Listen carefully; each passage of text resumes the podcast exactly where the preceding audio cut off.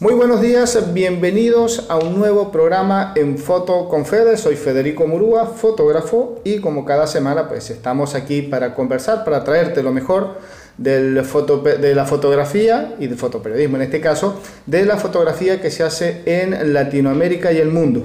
Fotógrafos que andan por allí dando vuelta en nuestra querida y tan convulsionada Latinoamérica y que siempre tienen algo interesante para contarnos, para decirnos acerca de este apasionante mundo de la fotografía. En el programa del día de hoy tenemos un fotógrafo argentino, él es fotoperiodista, estamos hablando de Walter Astrada con una trayectoria bastante, bastante, bastante interesante y que bueno, hoy tenemos la, la dicha y la oportunidad de compartir con él esa, esa vivencia y esa experiencia que tiene en el mundo de la fotografía. Walter, muy buenos días y bueno, a nuestros oyentes, buenos días, buenas tardes, buenas noches, dependiendo el uso horario donde nos estén escuchando. Walter, ¿qué tal? ¿Cómo te va? Muy bien, ¿y tú? ¿Qué tal? Bien, bien. Bueno, Walter, contanos un poquito. Estás en el mundo de la fotografía desde bastante tiempo, joven por allí. empezaste en la fotografía en, la Argentina. ¿Cómo fue, cómo fue eso de, de, empezar en la fotografía? ¿Qué te gustó de la fotografía? ¿Por qué fotógrafo y no otra profesión? bueno, en verdad tengo otra profesión también. Ah. Eh, Estudié en la escuela secundaria y soy mecánico de aviones y trabajé de eso tres años cuando terminé el colegio, mientras estudiaba, estudiaba fotografía y luego comencé a trabajar en el Diario de la Nación por dos años más o menos, hasta que luego ya renuncié y me empecé a viajar. Me fui a, empecé a viajar de, mochilero en el 90 hasta, bueno, durante el 99 más o menos. Y ahí comencé luego a colaborar con... Primero en un diario de Bolivia estuve, en La Razón un mes, y luego estuve colaborando para la PEN en Bolivia, para Associated Press. Y ahí me ofrecieron la posibilidad de ir a trabajar a, a Paraguay como, como, corresponsal, así que me fui a vivir a, a Paraguay. Estuve ahí unos tres años más o menos, hasta que luego otra vez renuncié porque quería hacer freelance y luego al año no menos. Volví como a los ocho meses a la P otra vez y ahí ya fui a, Dominicana, en el Caribe. Pues de ahí estuve un año y medio más o menos ahí, renuncié otra vez y luego ya me dediqué a hacer freelance. Uh, empecé a colaborar con, con France Press y luego ya seguí trabajando como freelance, primero en España, luego fui corresponsal, bueno, freelance también, pero en, África para FP, pero generalmente ya a partir de, Dominicana trabajé de forma independiente. No todos los fotógrafos les gusta decir soy esto o soy lo otro en el mundo de la fotografía. ¿Te consideras más fotoperiodista o documentalista? Bueno, es que para mí es lo mismo. Es un poco de las dos. No, pero es que a veces los nombres es, uno tiene, es como tratar de, buscarle el, pelo al huevo, ¿no? básicamente no, no, tiene, no tiene mucho sentido. Sea, si trabajas en prensa, igual estás documentando, documentas el día a día de, una realidad. Es verdad que a veces las fotos se publican el mismo día, pero puedes hacer un trabajo documental trabajando día a día, básicamente, ¿no? O sea, vas haciendo fotos día a día y en un momento, en un año, has documentado la vida o muchas situaciones de ese año, entonces al final también es lo mismo. Yo supongo que la parte documental lo tratan más como si son reportajes más específicos, que también lo he hecho, entonces en verdad para mí no, o sea, el, cómo, el, cómo lo llames a lo que hago, básicamente me es un poco lo mismo. O sea, para mí lo importante es el, resultado, ¿no? Y sí, he trabajado así como temas a más tiempo, durante más tiempo, he hecho proyectos a largo plazo, si eso sería lo, documental, digamos, y ahora que estoy viajando, como, hablábamos antes en la moto, desde hace seis años y medio. Básicamente voy documentando lo que veo, lo que me cruzan en los países que, voy recorriendo, ya son 34, pero también por otro lado voy, voy fotografiando como la parte cultural en algunos casos, ¿no? o, también voy haciendo fotos del día a día que voy caminando por la calle como con la cámara de fotos voy haciendo fotos de la vida o de street photography que le gusta llamar ahora también al, a la fotografía callejera. Nada, para mí al final si ves el conjunto de fotos he documentado un montón de, de situaciones pueden ser proyectos hechos en un día o pueden ser hechos en, durante seis años, o sea, depende. Claro. Eh, seis años y medio que estás eh, arriba de una moto, viajando, haciendo fotografías. Eh, ¿En esos seis años o en total, desde que empezaste a trabajar con fotografía, tenés los 34 países recorridos? No, no, no. En, es en el viaje en moto nada más. El viaje en moto solamente.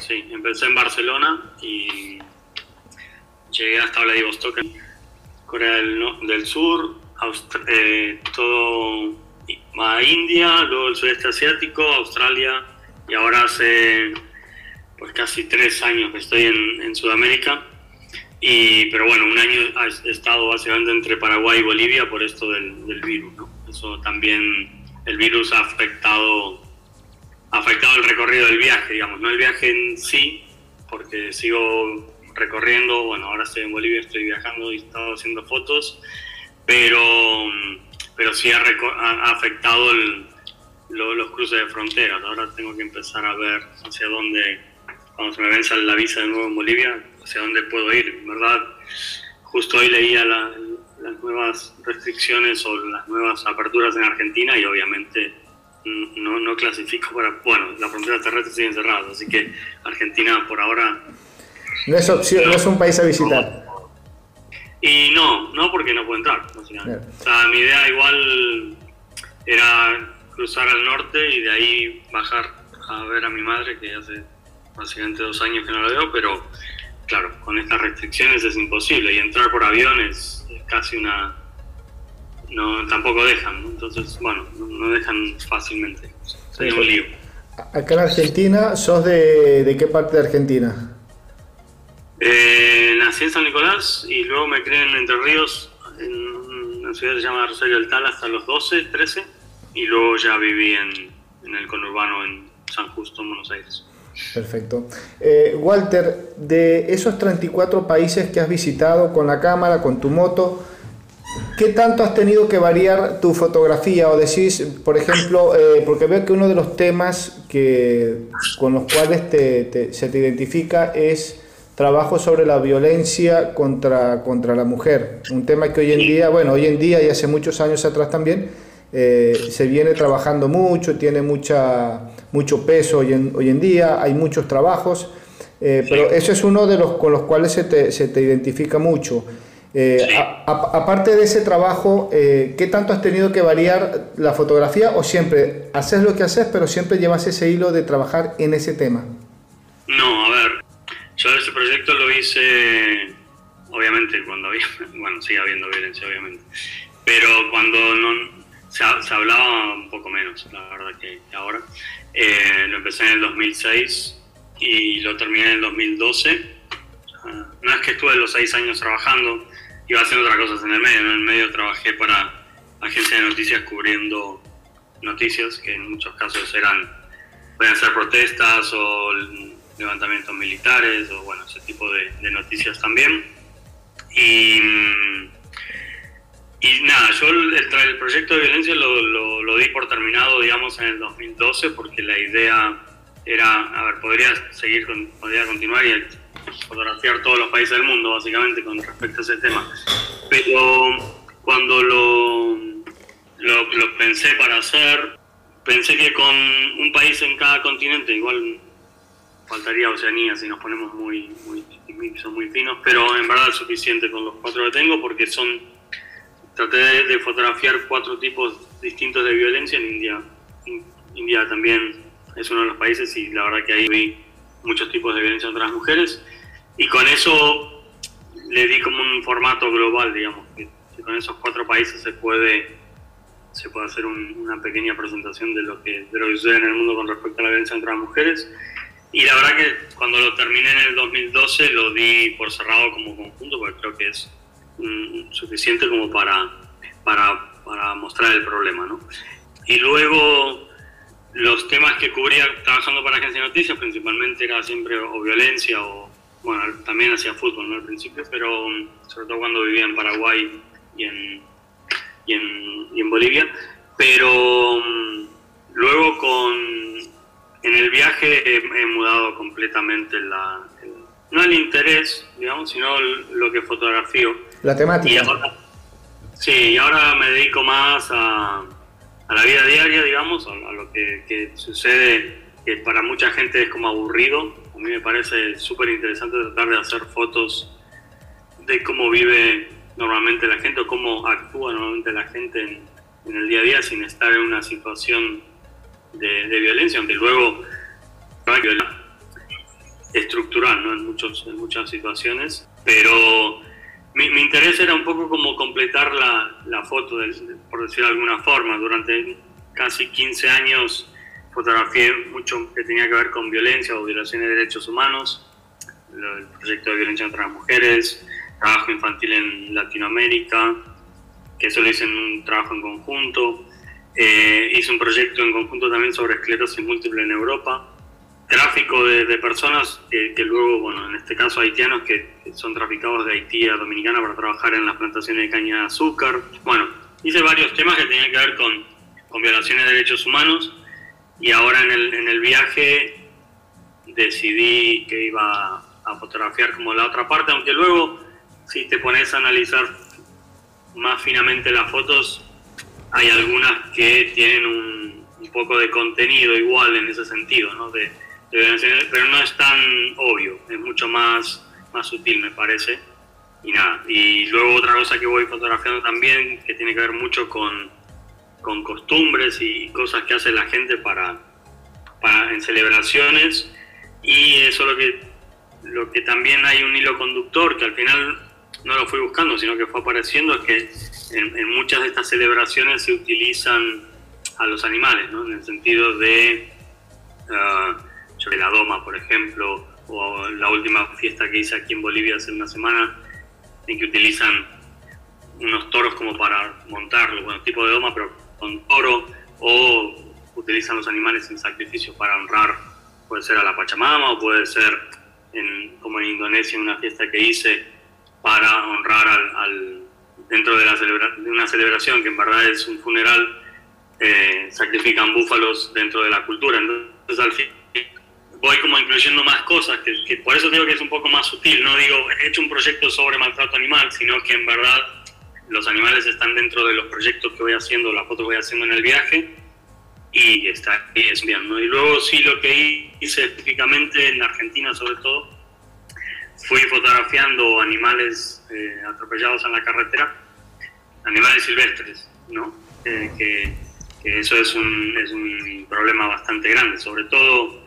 en países como, como Argentina, que con el cierre de los trenes aumentó la cantidad de, de vehículos que hay en las carreteras. Entonces, al final, eso trae un, problema que, que, es, en verdad es posible de, atacarlo, digamos, porque se, en otros países lo que hacen es que hacen corredores para animales, etcétera, etcétera.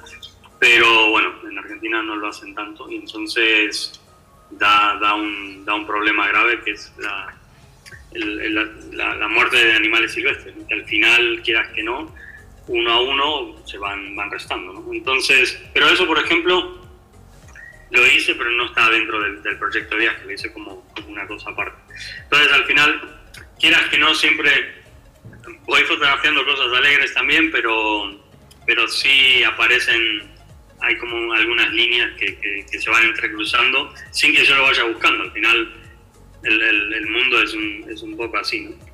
Sí, hace, no hace mucho estuvimos hablando con un fotógrafo del Salvador y él nos contaba una anécdota donde eh, Víctor Peña, es el fotógrafo, eh, nos contaba que en un momento determinado está haciendo un trabajo donde cubre la vida pues está siguiendo la vida de, una familia que para alejarse de la violencia se fue a una isla. En esa isla eh, vivían ellos en, sana paz y armonía eh, hasta que se enteran que hay otra persona viviendo en esa isla. Se conocieron, no pasó nada, todo bien. Con el pasar de los años, de los tiempos, por un tema de que un animal se cruzaba a la casa del otro, no sé qué, para arriba, para abajo, se terminó generando una violencia entre ellos dos. O sea, ya había, de lo, de lo que ellos estaban escapando, se, se volvieron a encontrar. Entonces, eh, en ese caso, Víctor nos, eh, nos decía, eh, somos violentos, lo único que necesitamos para, para que explote ese estado de violencia es otro ser humano, no hace falta nada más. usaba ese caso puntual como ejemplo. Otro fotógrafo también, eh, en este caso venezolano, que entrevistamos hace un par de, un par de meses, Ronaldo Schemitt, él dice, bueno, eh, con su experiencia, su vivencia, él es fotógrafo, eh, fotoperiodista, cubre muchos eventos de, conflictos, conflictos sociales, conflictos armados. él dice, bueno, lamentablemente con mi andar, mi experiencia, mi ritmo de trabajo, me dice, mira, lamentablemente somos somos violentos por naturaleza. Entonces es algo que como que de lo cual no podemos escapar. Está allí, es una semillita que tenemos adentro que de uno u otro momento explota en sus diferentes ramas, lamentablemente. Un poco como para acompañar lo que vos nos estás comentando en este momento, que es la misma visión que, tienen otros fotógrafos que dicen, no necesariamente estamos en el fotoperiodismo, pero sí vemos en el transcurrir de nuestra carrera, de nuestros trabajos, que bueno, lamentablemente es, es un elemento común entre el ser humano, la violencia en sus diferentes presentaciones. Ahora, Walter, de, ese trabajo que has hecho de, cubrir esa vida rutinaria, que para muchos, por ahí como vos decís, es insignificante, has tenido la oportunidad de conocer diferentes culturas, eh, muchas tradiciones, cosas totalmente distintas. ¿Qué es lo que más te ha llamado la atención? ¿Qué es, ¿Cuál es esa rutina, ese día a día que para muchos es insignificante, pero con toda la visión que vos tenés, todos los casos que has visto, te ¿cuál es, ¿Qué es lo que más te ha llamado la atención? Mira, esto es insignificante para ellos, pero qué diferente, qué cosa tan rara que es con todo lo que has bueno, visto. Bueno, yo, no, no, creo significante, no, digo, no creo que sea insignificante porque al final es la vida de las personas. Lo que digo es que para, muchas, para muchos, mucha gente es aburrido, pero en verdad no lo es, porque es el día a día de las personas. Entonces, no, a ver, lo que he visto es que... Eh, eso lo, digo siempre, en verdad tenemos más similitudes que, diferencias, o sea, siempre la pregunta es qué ves de distinto, yo digo, pues la pregunta debería ser qué veo de, igual, en verdad, o sea, el, problema de siempre fijarse en, la, en lo distinto es que al final siempre estamos como separando de alguna forma, ¿no? porque es como, ah, no, este no come cerdo y este no come vaca o este Siempre estamos como viendo la diferencia cuando en verdad creo que todo ese tipo de cosas en verdad son insignificantes. O sea, esas diferencias son, son insignificantes. Porque para, para, mí, por ejemplo, yo lo que veo siempre es el, el, día a día es muy parecido. O sea, la gente se levanta y tiene una casa, por suerte, donde pueda vivir y en muchos casos sale a trabajar y tiene su campo, pues lo, lo trata de cultivar y eso pasa en todo el mundo. Luego, la mayoría de las personas lo que quieren es que su familia esté bien, esté alimentada y, esté dentro de un ambiente seguro, ¿no? Por eso, por desgracia, hay mucha gente que tiene que emigrar de, de un país a otro porque realmente las, las condiciones de seguridad en algunos casos son, son muy complicadas. Entonces, Básicamente lo que, lo que trataría de decir es que creo que hay que pensar más en, lo que tenemos de, parecido que, en lo distinto. O sea, si alguien cree en un Dios diferente, yo no creo en ninguno, por ejemplo, así que básicamente eso para mí no es... O sea, si alguien cree en Dios, pues ya está perfecto, ¿no? no debería ser un... El problema es que no deberían ser elementos que nos distingan, ese es el problema. O sea de la misma forma que yo no creo en nada, creo en algo, porque no creo en nada. Entonces es un poco, es un poco, o sea, el, el, negar que algo existe al final también crees que eso puede, eso existe, ¿no? Negando, si no. Básicamente no sé, me, estoy poniendo un poco filosófico me parece, pero en verdad creo que el problema es que, creo que siempre estamos tratando de ver las diferencias cuando en verdad deberíamos ver la, similitud, ¿no? Y, eso, y, para eso siempre hay ejemplos, en las películas siempre los ponen esos ejemplos, ¿no? En los cuales hay dos soldados que uno mata a otro, entonces al final cuando empieza a revisar encuentra la foto de una familia, ¿no? Entonces, al final creo que creo que eso debe ser lo que lo que nos lo que nos mueva más que lo contrario, pero por desgracia hay, hay no, no una conspiración, pero sí nosotros mismos conspiramos en siempre ver las diferencias, ¿no? Como si alguien, como, como alguien se viste, o el color de piel, o si es más alto, más gordo, más, más flaco, etcétera, etcétera. Perfecto. Y tu fotografía apunta a, contarnos un poco eso, Por allí estaba, hace poquito conversé con otro fotógrafo argentino, Tony Vaca, y él, aparte, bueno, fotógrafo y también profesor, nos dice, yo a mis alumnos siempre eh, les pregunto o les dejo esa pregunta, háganse en esta pregunta, ¿para qué hago la fotografía? Tiene un porqué, pero también un para qué. Entonces, por ahí apunto un poco esa, eh, tus temas en la fotografía, para contar un poco eso, para narrar eso, para dar a conocer eso que nos estás comentando.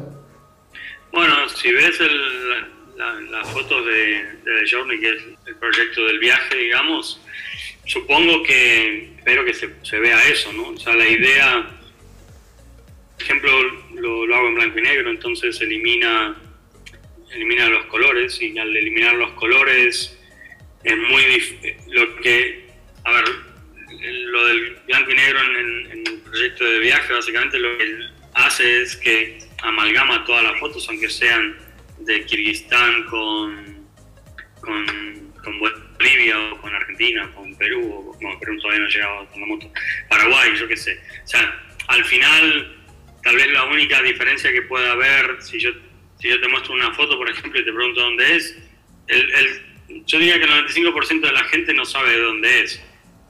Asocia. hay una foto que tengo de, dos caballos con dos jinetes que están como. Es una especie de, lucha libre, pero arriba del caballo. Y entonces, siempre digo, bueno, es Asia Central. Entonces, ya al tirar Asia Central, la gente ya asocia que es Mongolia directamente. O sea, cuando en, Asia Central hay un montón de países que, que tienen muchas cosas en común por, por haber sido primero parte de, de, la Unión Soviética, pero anterior a eso también por, porque bueno, en algún momento alguien dividió esos países, ¿no? igual que, en Latinoamérica, entonces hay muchas cosas en, en común. Y siempre es como Mongolia, cuando digo que no es Mongolia, la gente, pero no puede ser, son caballos, ¿no? O sea, tenemos en nuestra cabeza que en Mongolia la gente solo anda en caballo. Y entonces es un poco eso, o sea, a ver, algunas fotos por los rasgos puedes saber más o menos de dónde sos, pero ya, ya tenemos claro que, sobre todo en, algunos lugares, los asiáticos son todos o chinos o japoneses, ¿no? entonces no, no existe nada intermedio, como pasará al revés seguramente si, si, si ven gente de, de, una región parecida en, en otro lado. Pero con eso lo que quiero decir es que la idea del proyecto es al quitarle la información del color y, que todo sea como una amalgama junta, lo que hago es que borro las fronteras, que tú no sabes cuándo en una foto, sobre todo en las fronteras en que la gente se parece mucho físicamente de un lado y del otro, por una cuestión lógica, ¿no? Porque antes no había una división ahí, entonces hay países que, hay países que por ejemplo, entre Pakistán e India hay dos regiones que hablan el mismo idioma, básicamente, porque en un momento eran eran todos juntos. Y entonces, con respecto a eso, al, poner las fotos en, grupo lo que y, y, borrar las fronteras, pues creo que estoy mostrando, estoy logrando eso, ¿no? que sea como un conjunto de imágenes que habla de un solo que es el mundo y ya está, ¿no? No, no, no habla de países. Es verdad que en las fotos yo sí pongo dónde es, sin información, etcétera, pero si pero si pasaras las fotos sin esa información, en verdad no, no sabrías. Lo pongo por una cuestión de, de, informar a la gente para que sepa que tal fiesta es en tal lugar o lo que sea, ¿no? Pero mm, e, es la idea detrás del viaje, básicamente es como fotografiar el mundo como, como un lugar único y, que, que, tiene mucha diversidad, es verdad, pero también tenemos muchas cosas en común. Mientras vas, eh, mientras estás viajando, mientras vas recolectando toda esa cantidad de imágenes, no me imagino la cantidad de fotos que debes tener, pero debe ser bastante interesante. Hay como para pasar un buen rato viendo fotos. Eh, en la web son 750. En la web. Es que el archivo personal de que me imagino. bueno Digamos que en la web está lo, mejorcito, digamos. Exactamente. Eh, pero mientras vas haciendo todo ese trabajo, todo ese recorrido, también te das una chance, un tiempo para dar talleres, para dar conferencias.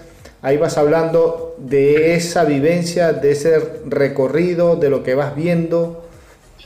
Bueno, en los talleres hablo de todo. Eh, hablo, mucha gente hace los talleres por mi trabajo anterior, no por el viaje en moto, básicamente. Y entonces básicamente hablo de las dos cosas. Hablo de la etapa anterior, de cuando trabajaba para agencias o hacía reportajes que tenían que ver con derechos humanos. Explico todo el proceso que, que me llevó a hacer uno de esos proyectos o varios de los proyectos.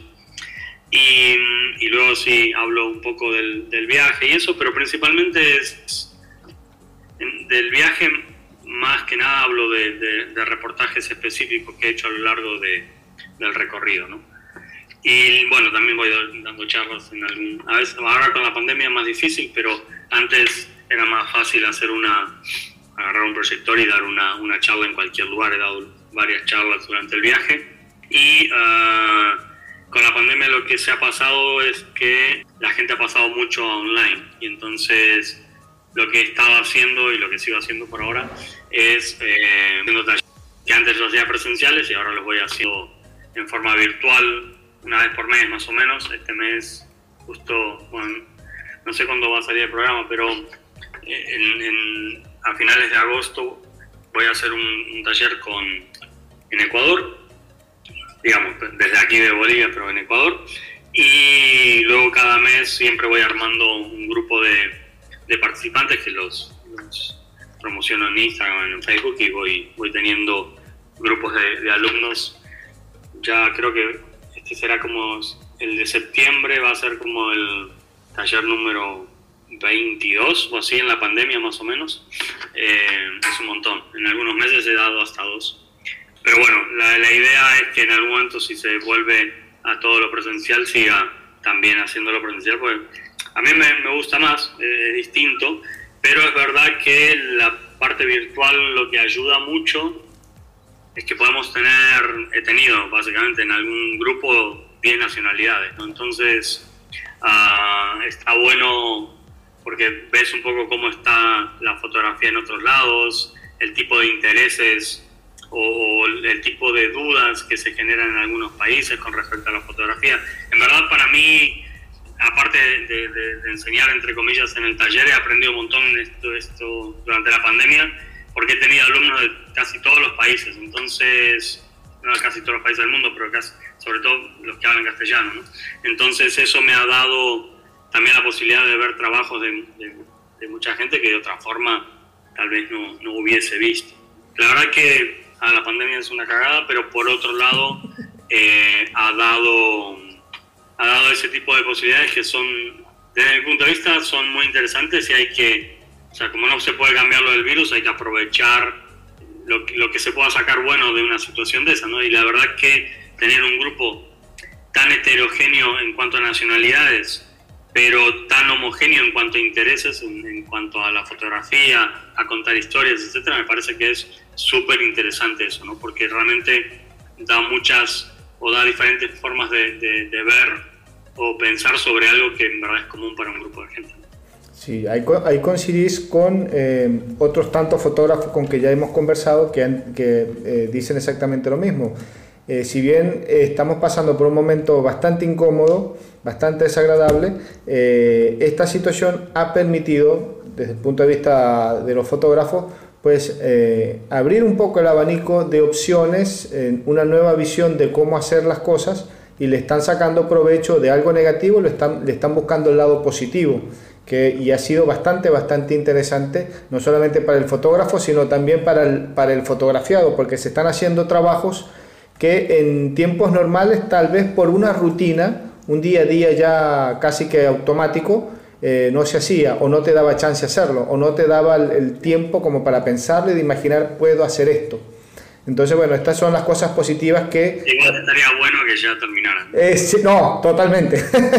ya por lo menos todo el mundo tiene la visión, la idea, ya podemos, ya tenemos el, el puntapié que nos hacía falta, el empujón. Eh, te iba a preguntar, haciendo un paréntesis acá en, en la entrevista, para, por, por, allí nos están escuchando y hay gente que dice, ¿cómo hago para, para formar parte de uno de tus talleres, para escucharte, para, para seguirte? ¿Cómo, ¿Cómo se apuntan, cómo se anotan? Ah, sí. Instagram, me, me, me, empiezan a seguir y ahí suelo poner, hago post de, de las promos y ya. O sea, hago promociones, antes las, las promociones en, en, Instagram o en, o en Facebook y, y, ya. O sea, esa es la mejor forma. Y luego, nada, me escriben por el privado, que se puede escribir en el, en el, bueno, como lo escribiste tú en el Instagram. Exactamente. Y a partir de ahí, y a partir de ahí nada, te pasan un correo, paso la info y ya está. ¿Y tu cuenta en Instagram para los oyentes que nos escuchan en este momento, que es, cuál es la cuenta? Walter Astrada, y ya está. Walter Astrada. Entonces, bueno, ya lo tienen a las personas que por allí se interesan en, formar parte de alguno de los talleres, pues ya por ahí lo pueden... también en Instagram voy compartiendo algunas fotos. No soy tan activo, la verdad, porque me, me aburren un poco las redes sociales, pero, pero sí trato de, poner fotos de vez en cuando. Perfecto. Aparte de, de, conferencias y talleres, me entero y realmente no tenía muy mucha idea, sos parte de un equipo de instructores de WordPress Photo. ¿O formaste parte de algún sí, Bueno, fue, bueno, es que ahora eso se ha, se ha terminado, eh, mm. era así, en el... ¿Qué año fue? No me acuerdo si en el 2011, no me acuerdo qué año, 2010, 2011, por ahí. El WordPress reunió en Amsterdam a, a, ocho personas, éramos cinco fotógrafos y tres editores, y nos dio un, curso de cómo dar cursos, básicamente. Y a partir de ahí formas parte de, ese, de un grupo, digamos, y luego si surge la posibilidad que, que el WordPress tenía durante un tiempo, iban dando talleres en diferentes lugares, sobre todo para, para, para capacitar a, fotógrafos locales. Entonces, dentro de ese programa di un taller en, en Angola para fotógrafos locales con, con una, una, amiga editora. y luego, otra cosa que hicimos dentro de, ese, de eso fue eh, darles un entrenamiento a los, a los de Al Jazeera. En, ah, eso fue no, me acuerdo exactamente dónde fue. Yo creo que fue en. Hicimos una, una, una clase, bueno, una clase, como una especie de seminario para, para, para un grupo de periodistas de, Al Jazeera, que estuvo muy bien, la verdad, es súper interesante el, todo, todo lo que sea compartir cómo, cómo contar historias, básicamente, porque al final es verdad que, Al Jazeera es televisión, pero quieras que no, tiene el, el final de del medio es, ir contándote lo que sucede en, muchos países. Entonces al final vas, vas, vas, contando, vas pasando tu experiencia que, yo utilizaba o utilizo en mis proyectos de, fotos, pero que son aplicables y para, y para la televisión también. ¿no? En, en, otros lados ya no con el, con el WordPress, pero sí he dado, por ejemplo, ah, algunos talleres de, de cómo producir material para poder luego montar un multimedia, etcétera, etcétera. Entonces, al final, todo, todo se reduce un poco a lo mismo, es dar herramientas a las personas para que puedan contar la historia que quieran contar de la mejor forma posible. ¿no? O si es escribiendo, si es con fotos, si es con videos, si es una mezcla de todo, al final son, son herramientas que, que lo que van a hacer es que te van a ayudar a, contar algo que quieras contar o que algo que deba ser contado. Entonces, en verdad, creo que, creo que todo lo que sea eh, aprendizaje o todo lo que sea compartir esos conocimientos está buenísimo. ¿Los talleres están dedicados a algún público en particular o está abierto a todo aquel fotógrafo o no fotógrafo que lo quiera, que lo quiera hacer? He tenido, he tenido de todo. He tenido gente que se dedican a cualquier otra cosa y la fotografía es un hobby.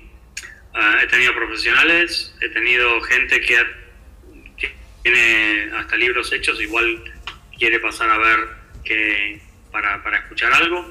Eh, um, nada, e, es un, a ver, trato de, es, muy difícil saber el, el, nivel del grupo mientras vas, vas organizándolo, pero um, pongo como un, un, listón, digamos, ¿no? Y el listón trato de que sea, no un listón para los participantes, digo en lo que enseño. Entonces, no, no te voy a enseñar a manejar una cámara de fotos, eso no... Se, sobreentiende. Puedo contestarte, sí, puedo contestarte dos preguntas técnicas si tenés alguna, pero me centro mucho en, en, en, en transmitir herramientas que te permitan contar la historia. Entonces, al final, para algunas personas que van por curiosidad, puede ser que, que sea un poco más elevado, o sea, que sea como difícil engancharse. siempre, a ver, al final te terminas enganchando. No, no es, tampoco, tampoco es una ciencia muy complicada, no, estamos hablando de, no, estamos hablando de, de, cómo funciona el, el, el, universo, ¿no? o sea, básicamente es algo, algo simple de cómo contar una historia y cuáles son las herramientas mejores para, para poder hacerlo. Y ahí también lo que se genera muchas veces es algún participante que tiene un, como un nivel mayor, digamos, que el resto, pues también de última termina compartiendo sus experiencias y cómo ha generado sus proyectos. Entonces al final todos se, se, se retroalimentan. Y a veces alguien que, que no tiene nada que ver con la fotografía, pero le gusta aprender o pasar el tiempo viendo los talleres, tiene la, la posibilidad o la capacidad de hacer unas preguntas que la gente que está muy dentro no, no lo tiene, ¿no? Entonces, o, puede verlo de forma distinta, o, y, y eso aporta mucho, porque tal vez a veces alguien que no tiene, que va ahí como, bueno, voy a anotar aquí para ver de qué es, de pronto saca una pregunta que es como si fuese un nene de tres años, cuando te hacen esas preguntas y te dejan descolocado, ¿no? Entonces, eso obliga a que en verdad se, se genere un, un pensamiento alrededor de esa pregunta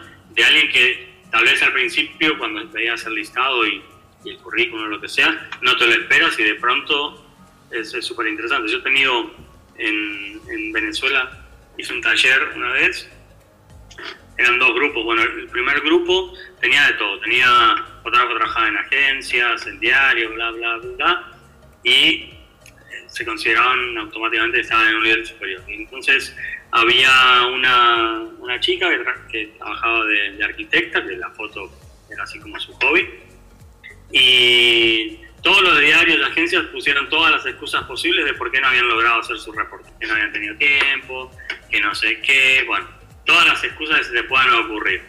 Y esta chica trabajó durante la semana del taller, humildemente en su, había fotografiado un bar, fotografió, pum, pum, pum, y fue el mejor trabajo de todos.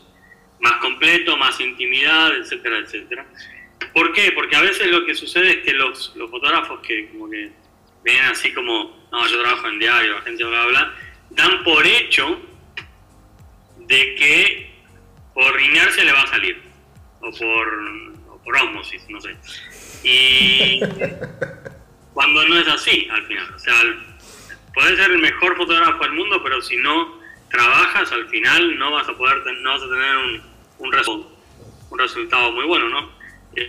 yo siempre, aunque a la gente a veces no le gusta el, fútbol y eso, pero yo utilizo mucho el fútbol como, como ejemplo, ¿no? Vos podés tener un tipo como Messi o como Ronaldo, que son los mejores del mundo, pero si no entrenan, no, o sea, están falta de ritmo, no llegan, no pueden correr, no pueden hacer, entonces al final en la fotografía es exactamente lo mismo. O sea, vos puedes ser un crack con la cámara de fotos, pero si estás un año o dos años sin hacer fotos, no vas a poder hacer una foto más o menos buena. ¿Por qué? Porque va a haber alguien que tal vez no es tan bueno, pero que está mucho más aceitado, digamos, en ese sentido y va a poder tener un material mucho mejor. Entonces, al final los grupos, resumiendo, los grupos son eso. Tienes gente con experiencia, gente con poca experiencia, gente con ninguna experiencia que solamente va porque le, gusta aprender y de pronto se generan unas, unas dinámicas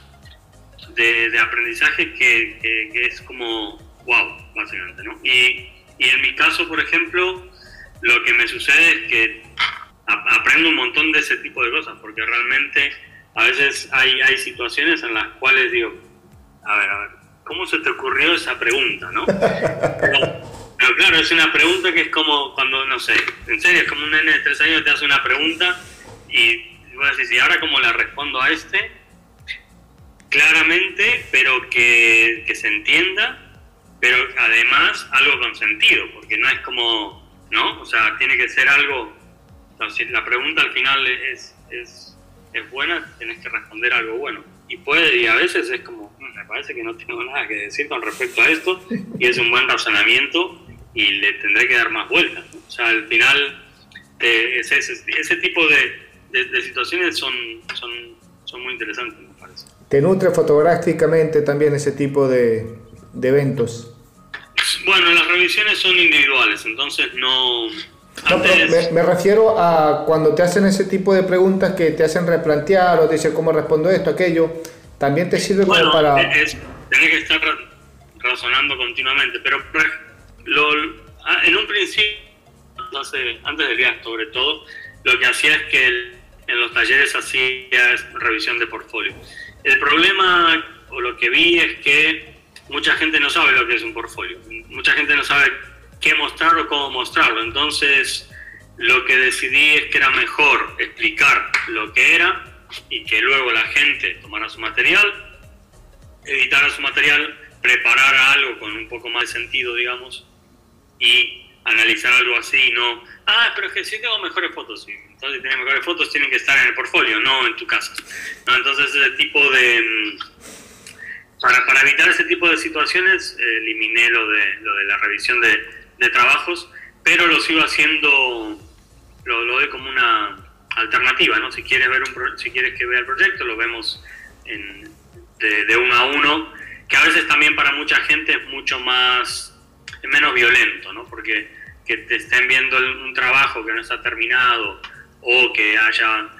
Entonces la crítica es mucho más, no honesta, porque antes también es honesta, pero es un poco más íntima, entonces la gente puede, se puede explayar un poco más, no, no, da tanta vergüenza mostrar, etcétera, etcétera. En cambio, cuando hay gente que en un grupo a veces nos cortamos un poco, ¿no? Porque eh, van a decir que son malas mis fotos, yo qué sé, cuando en verdad siempre considero que en cualquier trabajo siempre hay, aunque sea principiante, siempre hay una línea y esa línea es la que hay que tratar de, de encontrar, ¿no? Para mí es como si, si estuviésemos buscando minerales en una, en una mina, o sea, tenemos que buscar la beta, una vez que encontramos la beta empezamos a sacar el, material interesante, ¿no? Muchas veces el, problema que, que existe con con, muchos fotógrafos no es que sean malos fotógrafos o no sepan hacer su trabajo, al contrario, nadie los ha ayudado a encontrar su línea de, trabajo, la beta esta que, digo, ¿no? Entonces, una vez que encuentras eso, es cuando empiezas a sacar el material que realmente tiene valor, porque si no sacas piedras que no tienen ningún valor. Entonces, creo que para eso sirven ese, ese tipo de, de, talleres o a veces las revisiones de portfolio, pero revisiones de portfolio bien hechas, digamos, ¿no? Porque yo he estado en algunas revisiones de portfolio que es solo para sacar dinero a la gente que muestra sus fotos y ya está. Y, eh, no sé, muestran un trabajo y ¿por qué necesito blanco y negro? Eso es una pregunta estúpida, no tiene ningún sentido. Aunque habría que, habría que saber responderla igual, pero digo, es ¿por qué te interesa este tema? Esa sería la pregunta, lo que hablabas de Tony, no es, ok, no me importa si es blanco y negro el color, ¿por qué fotografías este tipo de historia. ¿Qué quieres contar con eso? Eso es lo que hay que preguntar, no si fotografías con formato medio, formato cuadrado, con el móvil. Eso son, para mí, son cosas que se pueden aplicar y contar igual, pero lo, importante no es eso. Lo importante es qué, cuál es tu beta, cuál es tu, la, la, beta de tu, del mineral que tú quieres sacar. Y a partir de ahí empezar a trabajar eso, ¿no? Y por desgracia creo que eso se ha perdido bastante en los medios, sobre todo en los diarios, porque ya no, los fotógrafos no trabajan casi fijo en un diario, entonces ya colaboran. Entonces hay, no tienen a nadie que pueda verles su material y ver cómo evolucionar. Entonces ya empiezan a, hacer fotos porque saben que esa foto se va a publicar. Entonces al final como que se estancan. Se va perdiendo un poco ese lenguaje. Estabas hablando hace, hace un ratito de eh, el, trabajo permanente que hay que hacer, que por allí eh, una persona que tiene, no tiene tanta experiencia en la fotografía te puede hacer trabajos más interesantes que otro que sí, porque simplemente está más tiempo ejercitando o investigando o haciendo o está activo, por así decirlo. Eh, tiene los ojos frescos. Ah, perdón.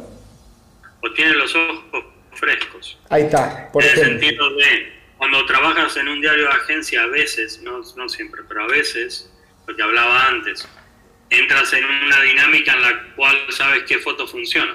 Entonces, terminas haciendo la foto que funciona porque con eso estás seguro, digamos. Entonces, el fotógrafo que no trabaja por nadie y está así como, tiene la posibilidad de tomar más riesgos. Entonces, al final, a veces las fotos son más interesantes solo por eso, porque es como, voy a probar a ver si pongo, yo qué sé, ¿no?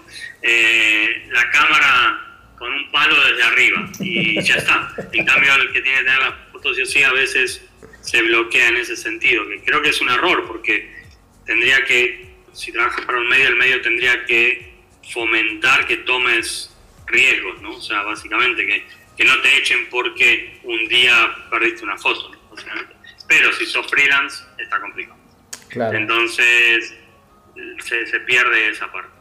Hablabas también hace un momento de esa famosa beta, que cuando el fotógrafo encuentra la beta es como que ahí sí ya me voy por, ese, por, ese, por esa rama porque encontré mi camino, un camino que mm, por, los, eh, por, por, lo que hemos estado viendo es una beta que encontraste en, en su buen momento. Tenés tres WordPress Photo, uno en el año 2007, uno en el año 2009, otro en el año 2010 y en el 2009 tenés una seguidilla de reconocimientos bastante importantes. Ahí dijiste, encontré mi camino, me voy por acá, o es un camino que ya lo venías trayendo desde hace tiempo y esa, esa visión, esa beta, fueron, eh, llegaron, los premios llegaron por eso. ¿Cómo fue? ¿Quién encontró a quién? Bueno, a ver, es que antes de, ganar premios había trabajado 10 años de fotógrafo ya, digamos. O sea que si la beta sería trabajar, ya la tenía. O sea, no, no, no, había ningún problema. Es más, hay, hay muy buenos fotógrafos que o no han ganado premios porque o no han participado directamente o porque a veces gana otra persona y ya está. Hay muy buenos fotógrafos que aunque parezca mentira no tienen, no tienen ningún WordPress. Entonces, tener un WordPress tampoco en verdad significa nada o no debería significar nada porque en verdad el proyecto, yo antes de recibir el premio, no es que recibes el premio y haces el, proyecto. Eh, yo siempre digo que hay que cambiarle el, el, nombre, no serían premios, sino sería reconocimiento. Eso has hecho un buen trabajo, te reconocemos como que has hecho un buen trabajo y, y se acabó. Un premio, puedes ganar la lotería. es, eso, pero en verdad es, suerte, nada y ya está. En cambio, un reconocimiento es a un trabajo o a una trayectoria o a, un, o a una línea de trabajo. ¿eh? Cuando me refiero a beta no me refiero a ganar un premio, me refiero a encontrar lo que realmente te interesa o un tema que realmente te interesa, que consideras que hay que, que, contar. A, esa beta me refiero, a, encontrar realmente qué es lo que querés hacer con la fotografía. Porque si, o sea, más que, los premios, en verdad, a ver, es verdad que, que, sobre todo en el, sí, lo que decís, en el 2009, pero si te, si te pones a ver, la mayoría de los premios son sobre el mismo proyecto, que es el de Kenia. Entonces, que es un buen, es un buen trabajo el, de, Kenia. Pero en verdad, antes de eso había cubierto un montón de cosas antes, digamos. digamos que también al, al, final lo que sucede es que si encuentras lo que quieres hacer o lo quieres hacer, al final empiezas a trabajar y en algún momento terminas produciendo un proyecto o un material que, que, al final, como en el caso este que te digo de, de lo de Kenia, como, como conjunto de imágenes, que son 11, tiene, una, una, fuerza muy... O sea, tiene, mucha fuerza. Pero eso es eh, viene de un proceso anterior de haber estado trabajando y probando un montón de cosas. Hasta que encuentras la forma, el estilo, lo que, cómo lo quieras contar, etcétera, etcétera, ¿no? Y también al final un, poco de suerte, pero justo en ese caso en particular, creo que lo, más interesante sería que un mismo trabajo, varios reconocimientos de distintos jurados. Eso, eso, eso, eso es mucho más interesante que tener varios premios en varios años. Al final, no sé si me explico. Porque creo que lo que, lo que da es que hay como una cuando es unánime. Hay algo que es unánime con respecto a un proyecto. Entonces, a mí me, me parece que, que, eso es lo, lo, interesante del, del, reportaje Kenia, que creo que es ah, unánime en cuanto hay diferentes jurados en diferentes partes que deciden que ese es un, buen proyecto. Pero mm, cerrando, la, la, beta me refería más que nada a, a, que encuentres lo que quieres hacer. O sea, ¿Ese para qué? El, para qué, sí, el, para qué hago fotos, en verdad. O sea, para tenerlas en mi computadora, para que mi abuela me diga que es muy bueno, o porque considero que es una, una forma de mostrar el mundo como lo veo.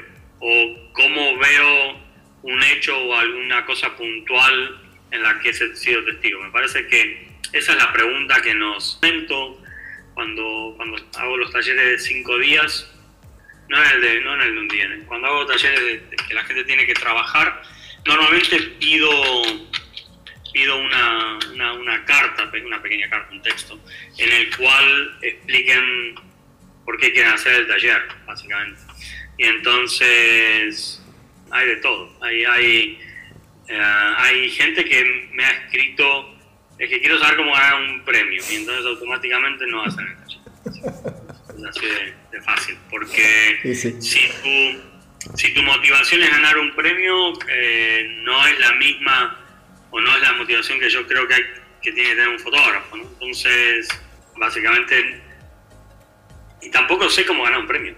aparte, o sea, digo, primero que me parece erróneo ese, ese planteamiento y segundo que tampoco sé cómo se gana un premio. Yo hice mis trabajos sin pensar en que, en iba a ganar un premio. Resultó que luego lo terminé ganando alguno, pero no, no los hacía por eso. Yo estaba, sobre todo el, de Kenia, lo hice, fui haciendo fotos de una cobertura en Kenia sobre un, una, un fraude después de las elecciones y yo fui haciendo fotos durante casi dos meses y medio de lo que sucedía en Kenia.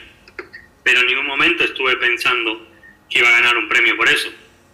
Yo fui cubriéndolo, lo, cubría para una agencia de noticias y en un momento decidí editar un determinado grupo de fotos para contar lo que yo pensaba que había que contar de Kenia y ya está. O sea, no, no es que, ah, no, si voy a, si voy a Kenia y entonces hago tal foto, voy a tener tal premio. Eso es, una forma de pensar que no tiene ningún sentido.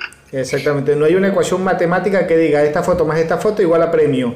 De hecho, eh, para cerrar un poco ese, ese, punto que vos estás diciendo, que, que, no hay una, una, fórmula para decir hago esto para ganar premio. Hace poco estuvimos conversando... Si tu, si tu finalidad es ganar premios, chao, no, chao, dedícate a otra cosa, al atletismo, qué sé yo. Eh, este pero si haces, atletismo seguramente te, te, doparás para poder ganar. Sí, sí. Eh, conversamos en una oportunidad con Héctor Garrido, fotógrafo español residenciado en cubano, este, residenciado en Cuba, eh, que nos decía, no he participado tanto en, en concursos fotográficos, mas sí he sido jurado muchísimas veces y me dice, le abordamos la pregunta, dice, ¿hay, ¿tienen alguna forma, hay alguna estructura indistintamente eh, los, eventos que se den? Me dice, mira, Federico, realmente no. Por allí incluso es una, estar ahí adentro es un mundo totalmente desconocido porque lo que a uno de los jurados le parece la foto ganadora del evento, para otro no, y se arman discusiones que por allí dice, bueno, eh, nos hacemos a un lado y que venga un tercero, un cuarto y que opine, porque la verdad no hay una, es una cuestión de donde hay que coincidir gustos, que es algo realmente imposible, es muy difícil. Pero entonces, claro, para compaginar... yo, he hecho jurado en el, en el WordPress y en el Picture of the Year y eso, y, de becas también, últimamente hice una, estuve en, la beca de Getty, y es, o sea, por eso, por eso te decía que lo, lo, lo interesante del proyecto de Kenia es que recibió varios premios de varios jurados distintos, ¿no? es, es, muy difícil coincidir. A veces vos decís, uh, este es un fotón y solamente te gusta a ti y se acabó. Y puedes estar hablando tres horas y no convences a nadie. Entonces, y, y para mí la, la, fotografía es un poco eso también, es qué me genera automáticamente que la veo, ¿no? O sea, ¿me genera algo o no me genera nada? Entonces, si no me genera nada, no, que en verdad con el, con el tiempo no me va a nada. Es, como, es, un poco, tal vez es un poco muy, muy duro eso, pero si no, si en el momento cuando veo la, la imagen no, no me ha producido algo, es como, me parece que esto no va por ningún lado. Me pasa mucho con mis fotos también, o sea, yo puedo estar editando mi material y yo sé lo que me costó, por ejemplo, hacer determinada imagen, entonces estoy editando y digo, no, pero esta foto, no sé qué. Y, y, digo, pues si, no, hay ese amor a primera vista, mm, mm, no. Y no, la resolví o, después me empieza a molestar algo. Cuando me empieza a molestar algo ya es como, me parece que esta foto no va a ir a ningún lado. A veces pueden ser igual pequeños cositas que sí puedes corregir con un pequeño reencuadre. Yo no recorto generalmente, pero en alguna foto puede ser que por ejemplo, algo que pasó muy rápido, tengas algo que te moleste, lo cortas apenas y, ya está, ¿no? Y trato de no hacerlo, generalmente no lo hago, pero en algunos casos sí, porque no es imposible componer el 100% de las fotos a cuadro lleno, pero mm, los, recortes son mínimos y solamente si es porque se salva la foto y porque vale lo, que hay adentro. Si no, es como, bueno, mala suerte, ¿no? Y ya está. No, la próxima vez tendré que estar más atento y se acabó. Por ejemplo, con respecto a, eso, tengo un, estoy haciendo un canal de Patreon desde hace siete meses ahora, es esta, una plataforma que la gente, que vos pones tus, bueno, unos videos, digamos, eh, puedes poner fotos, texto, lo que sea, pero yo en mi caso pongo videos que voy grabando de fotos que voy haciendo, etcétera, etcétera, y, muestro cómo edito el material, ¿no? Y lo loco con eso es que, claro, yo, yo muestro mi material, que muestro las hojas de contactos, aunque sea digital, y entonces digo foto por esto, y a veces internamente alguna de la gente que está suscrita al canal dice, oye, pero ¿por qué no la foto de al lado? Y es como, lo que me pasó es, hice una fiesta aquí en Bolivia en mayo que se llama Tinku, y que, es una fiesta que básicamente una parte de la fiesta es que se agarran a pelear entre comunidades.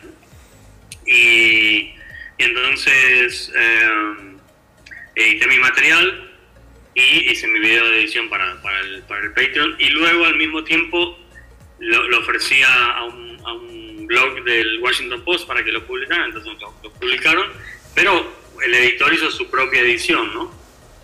Y hay fotos que, claro, yo mandé, mandé 30 fotos y mandé 12 diciendo, bueno, esta es mi edición y estas son las sextas. De las 12, 8 coincidimos, pero hay 4 que no.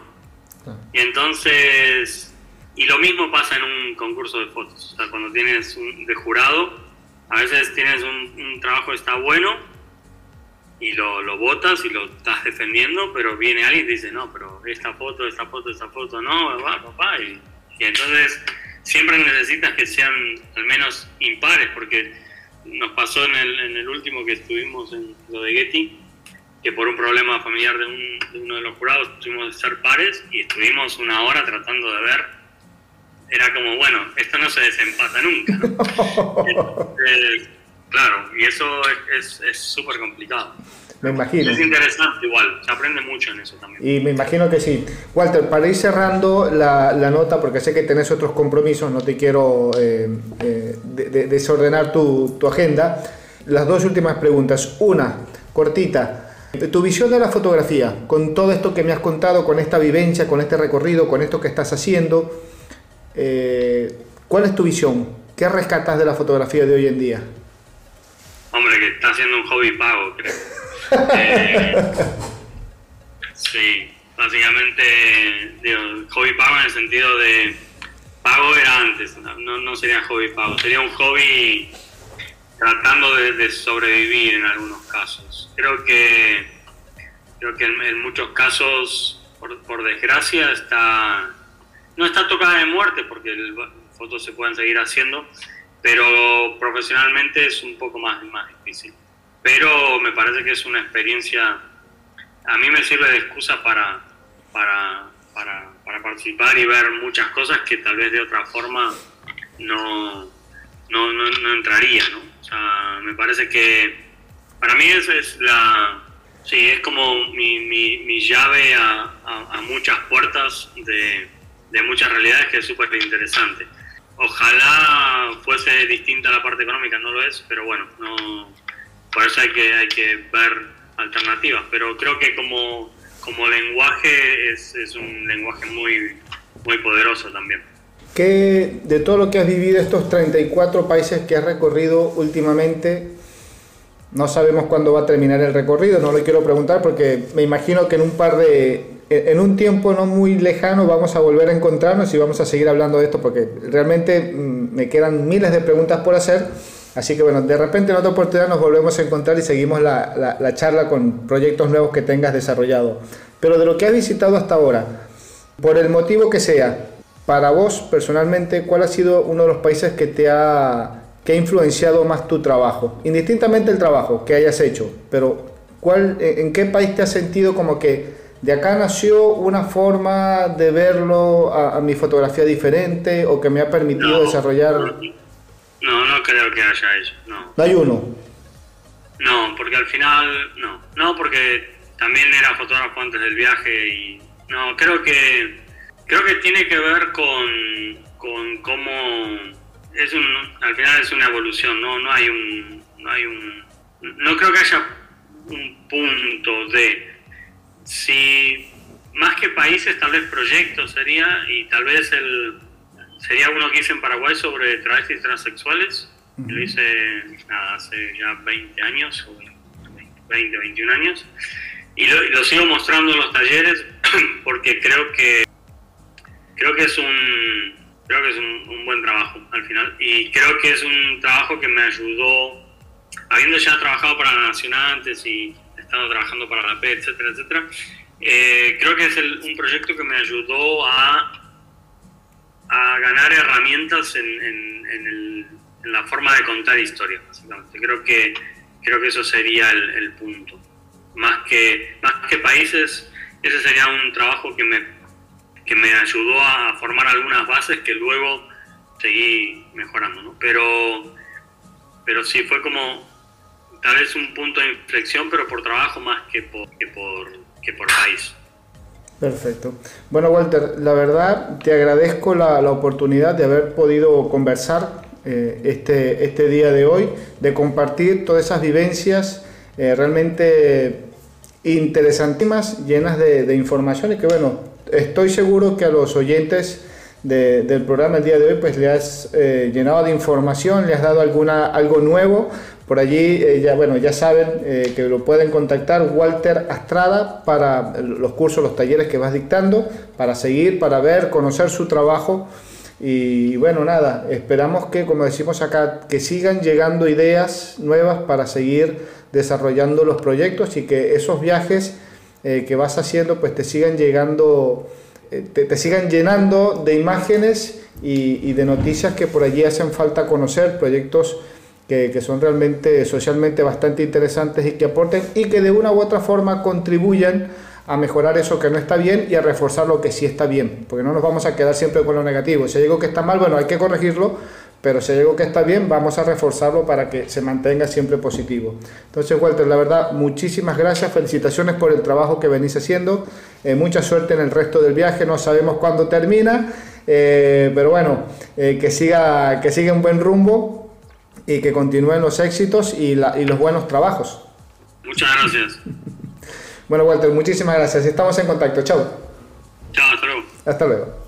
Bien, ese fue Walter Astrada en el programa del día de hoy, fotógrafo argentino, fotoperiodista, fotógrafo del mundo que anda en una moto haciendo, eh, haciendo y deshaciendo con la cámara de fotos. Así que muchísimas gracias por estar allí. Ya saben que nos pueden seguir a través de nuestra cuenta en Instagram. Estamos como arroba fotoconfede y por allí se van a las demás redes. Y bueno, esto ha sido todo en el programa por el día de hoy. Nos encontramos la semana que viene con un programa de corte similar. Chau, chau, hasta luego.